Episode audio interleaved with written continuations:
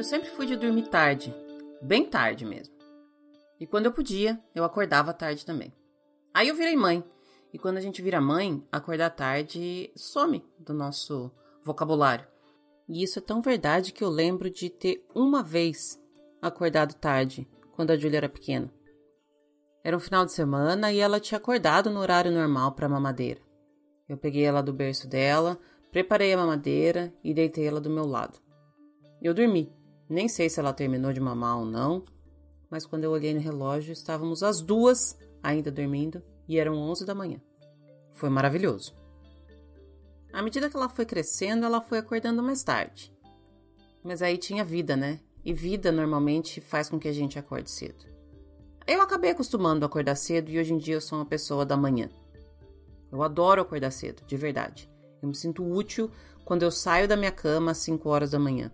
E é às 5 da manhã que normalmente eu saio. Na verdade, às 5 da manhã, em geral, eu já estou na academia.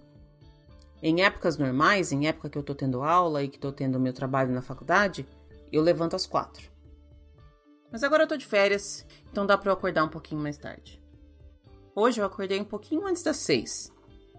Não acordei com o despertador, acordei com as gatas passeando pela minha cama. E tá tudo bem, não tô reclamando não. Elas são boazinhas de manhã. Normalmente elas vêm, ficam aqui comigo, ronronam, deitam no meu colo. Então eu já até coloco o despertador para tocar um pouquinho antes do meu horário para poder fazer uma rotininha matinal com elas. Eu me tornei uma pessoa que tem rotinas, rotinas pela manhã, rotinas durante o dia, rotinas durante a tarde, e eu não me orgulho disso. Eu tenho um tempo também para realmente acordar. Então eu acordo às 6, às 5, às 4, qualquer que seja o horário, mas eu tenho que ficar pelo menos uns 20 minutos ali na cama esperando realmente eu acordar, esperando a alma voltar pro corpo. Levantei às 6 e 15 e vim direto pro meu computador porque eu sabia que eu tinha várias coisas para fazer. Eu cogitei, na verdade, ir para academia cedinho. Às terças eu dou aula às 7 e meia, mas hoje a minha aula das 7 e meia foi cancelada. Minha próxima aula começa só às 8 e meia. Então, se eu tivesse levantado às 6 horas, daria tempo de eu ir para academia, fazer todo o meu treino e voltar mas eu não fui. Sentei aqui na frente do computador e comecei a olhar para minha agenda. Eu me tornei a pessoa que precisa ter absolutamente todos os horários do dia organizados.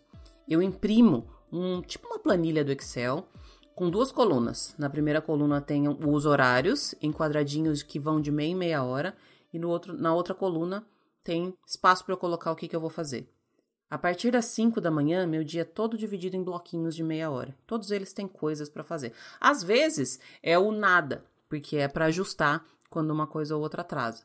Mas todos os dias, todos os espacinhos estão preenchidos, ainda que seja com ajuste. E deixa eu falar um pouquinho sobre isso, porque teve vezes que eu postei isso nas minhas redes sociais e as pessoas acharam maravilhoso. Não é maravilhoso, gente. Isso apenas me impede de ter insônia. Eu me tornei a pessoa que não sabe mais ir dormir tranquila se não tiver o próximo dia totalmente planejado. A minha mente fica a milhão, pensando em todas as coisas que eu preciso fazer, se eu vou conseguir dar conta, se vai dar tempo, que horas que eu vou fazer isso, que horas que eu vou fazer aquilo, se eu vou esquecer de uma coisa ou outra. Não é legal. A minha mania, entre aspas, de organização é a minha forma de diminuir a minha ansiedade. Eu fui então para a primeira obrigação. A primeira obrigação deu certo. Quando eu passei para a segunda, já não deu mais certo. E aí a terceira não deu certo, a quarta não deu certo, a quinta não deu certo. Eu fiquei duas horas aqui na frente do computador tentando fazer o que eu tinha que fazer e nada do que eu quis fazer, nada do que eu tinha planejado deu certo. Ou seja, eu passei duas horas sem fazer o que eu tinha que fazer e essas duas horas eu vou ter que colocar em algum momento do meu dia. Eu vou ter que fazer essas coisas que eu não consegui fazer agora cedo. Eu fiquei bem frustrada. E frustração é um sentimento estranho, né? Porque a gente sabe que não adianta ficar frustrado, a gente sabe que não vai mudar nada, a gente sabe que quanto mais decepcionado, mais frustrado, mais bravo a gente fica. E tô falando a gente, mas tô me referindo a mim mesma. Pior é, porque daí vira uma bola de neve. A primeira coisa que não deu certo e me deixou brava fez com que a segunda também não desse certo, e a terceira também não desse certo, e assim por diante. Eu devia ter parado logo quando a segunda tarefa não deu certo. Mas eu continuei. Eu insisti. Eu devia ter parado, tomado um café, lavado o rosto, tomado banho, mudado a ordem das coisas que eu tinha que fazer. Eu já sabia que isso ia ser um problema, porque quando começa ruim, sempre continua ruim. Mas eu não parei. Eu só continuei. E continuou dando tudo errado. No final das contas, tinha se passado duas horas e meia. Eu deveria ter cumprido cinco das tarefas que eu tinha nos meus quadradinhos, na minha planilha. Eu cumpri só uma, eu tava brava, eu tava frustrada, eu tava cansada e eu já queria terminar o dia e não era nem oito horas da manhã. Eu peguei uma das gatas no colo, falei, vou escutar um ronron de gato, talvez me acalme mas ela escorregou da minha mão e desceu pela minha perna, me arranhando inteirinha. Tô com várias marcas de arranhão na perna. Fiquei ainda mais brava. Uma das coisas que eu tinha que fazer era gravar o podcast. Eu pensei em falar sobre o aniversário da cria, eu pensei em falar sobre o cansaço da mãe solo, eu pensei em falar sobre várias coisas. Nada do que eu comecei a falar deu certo e quando eu consegui fazer um arquivo relativamente ok, eu apertei um botão errado e eu perdi o arquivo. Acho que na verdade perder esse arquivo foi um bom sinal. De todas as coisas ruins que estavam acontecendo, essa foi coisa boa. Eu não gosto muito de livros, podcasts, filmes, séries que são muito no estilo coach. Eu não curto quando, entre aspas, muitas aspas, o melhor vendedor do mundo, fecha aspas, vem querer me ensinar como ser o melhor vendedor do mundo. Eu não sou muito adepta a esse tipo de lição de moral, não. E talvez no outro arquivo eu tenha ficado muito palestrinha. Até eu tava com preguiça de me ouvir. Já deixo aqui, inclusive, a carta branca para que quando eu venha com esse tipo de lição, porque às vezes a gente entra nessas noias sem perceber, né? Às vezes a gente entra por esse buraco, buraco coach, e nem percebe que tá lá dentro. Aí vocês me puxam, tá? Já deixo aqui a carta branca. Pode reclamar comigo, pode me chamar, pode me falar, porque tô longe dessa intenção. Eu sou mais do exemplo. Por isso que eu gosto de falar que as coisas aqui dão errado. Porque eu sempre vejo muita gente me dizendo que eu sou uma inspiração, só que essa inspiração aqui fica brava quando leva um arranhão de gato. Essa inspiração aqui queria dormir mais.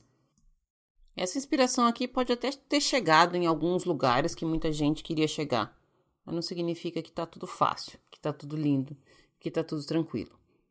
Essa inspiração, por exemplo, hoje queria arrancar a cabeça de um ou de outro eu fui pegar mais um café. Já era o segundo ou terceiro, talvez terceiro. Em dez minutos eu ia começar a dar aula. Dar aula é sempre uma terapia, entre aspas, para mim. Como eu fico 100% focada no aluno, focada naquilo que eu estou ensinando, eu desligo do resto. Por outro lado, dar aula é uma atividade que esgota bastante. Não sei se é porque eu coloco toda a minha energia naquilo que eu estou fazendo, quando eu acabo, normalmente eu estou esgotada. Os dias que eu dou aula até 10 horas da noite, parece que eu saio da frente do computador e me arrasto para a cama. Ainda bem que a minha cama fica aqui pertinho. A minha aula da manhã foi bem divertida, então eu realmente consegui me desligar daquilo que estava me deixando chateada e frustrada. Eu já estava um pouco mais calma nesse momento. Só estava frustrada, mas não estava mais brava. Só que depois eu recebi uma mensagem que chegou meio torta, e eu não disse que ela veio meio torta. Ela veio certinha mas eu recebi ela de uma maneira meio torta. Quem nunca, né? Quem nunca leu uma mensagem com uma entonação diferente, ou colocou nela uma intenção que não tinha, ou interpretou de um jeito errado? Bom, se vocês nunca, eu sempre. Eu não sou uma pessoa muito calma. Eu não sou uma pessoa muito paciente. Eu sou bem imediatista, mas uma coisa eu já aprendi: é melhor esperar é melhor refletir, é melhor pensar bem antes de falar coisas, porque eu já falei muita coisa que eu me arrependo. Muita coisa mesmo. Tem coisa que eu não me arrependo, não, vamos combinar.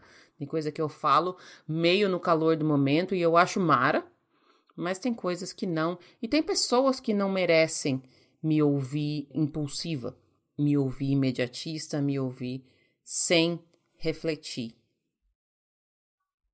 Eu não respondi a mensagem por um tempo.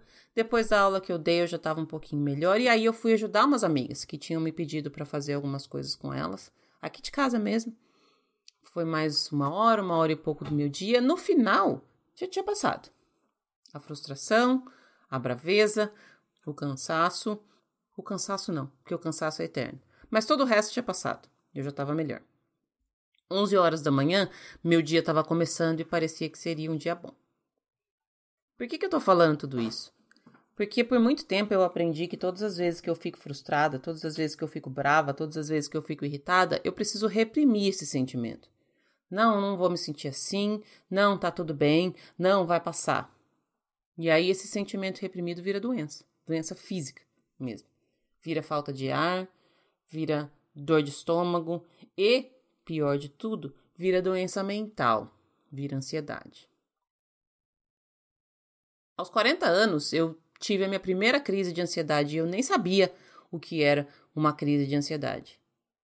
Eu acho que, como aconteceu com muita gente, a minha primeira crise de ansiedade veio por conta da pandemia. Teve um dia que eu estava dentro da minha casa e parecia que a casa estava diminuindo de tamanho. Parecia que as paredes estavam chegando mais perto uma da outra e que se eu ficasse aqui eu ia ser esmagada pelas paredes. Óbvio que isso não estava acontecendo, mas eu não consegui ficar dentro da minha casa. Eu precisei sair, eu precisei caminhar pelas ruas.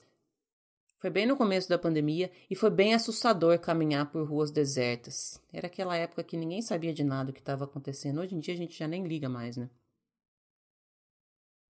A minha primeira crise de ansiedade veio sem eu saber que era uma crise de ansiedade, mas ela não foi a única. Depois dela vieram várias.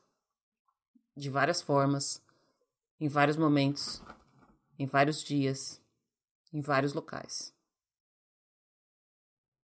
Eu ainda estou aprendendo a lidar com elas.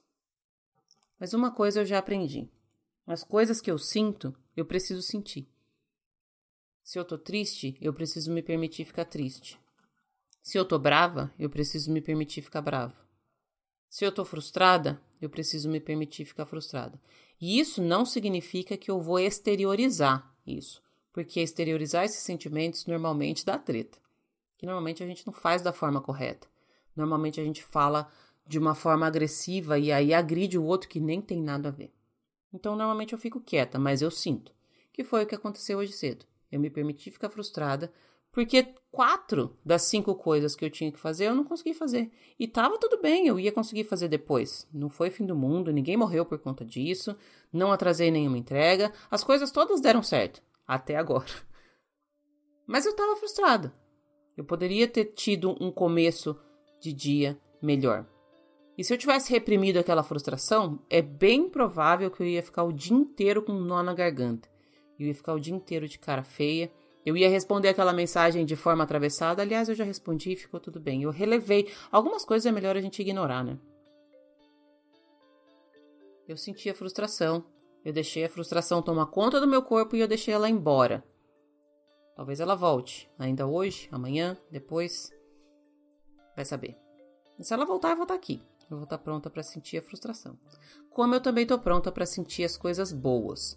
Porque nem só de depressão vivo eu, tá, gente? Eu falo bastante de ansiedade, de, de tristeza, de dor no coração, mas eu também dou risada. Eu também sou feliz. Aliás, eu sou alegre, porque eu acho que alegria são pequenos momentos de felicidade. E é isso que eu tenho. Cada pequeno momento eu comemoro, cada pequeno momento eu vivo de verdade. Às vezes no alto, às vezes lá embaixo. No final das contas, se eu não tivesse passado por toda essa frustração que eu passei hoje de manhã, talvez eu não teria um assunto para falar nesse primeiro episódio. Não que esse tenha sido um grande assunto, né? Vamos combinar. Mas a verdade é que eu não preciso ter grandes assuntos para falar aqui e foi justamente por isso que eu criei esse podcast para desabafar. E aí eu já deixo aberto aqui o, o canal para quem quiser vir falar sobre tudo sobre nada.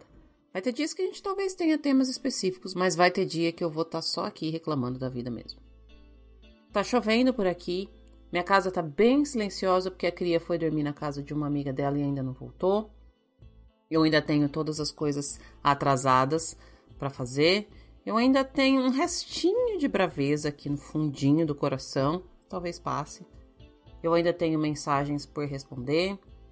Eu ainda tenho pensamentos para processar. Eu ainda tenho dia para seguir.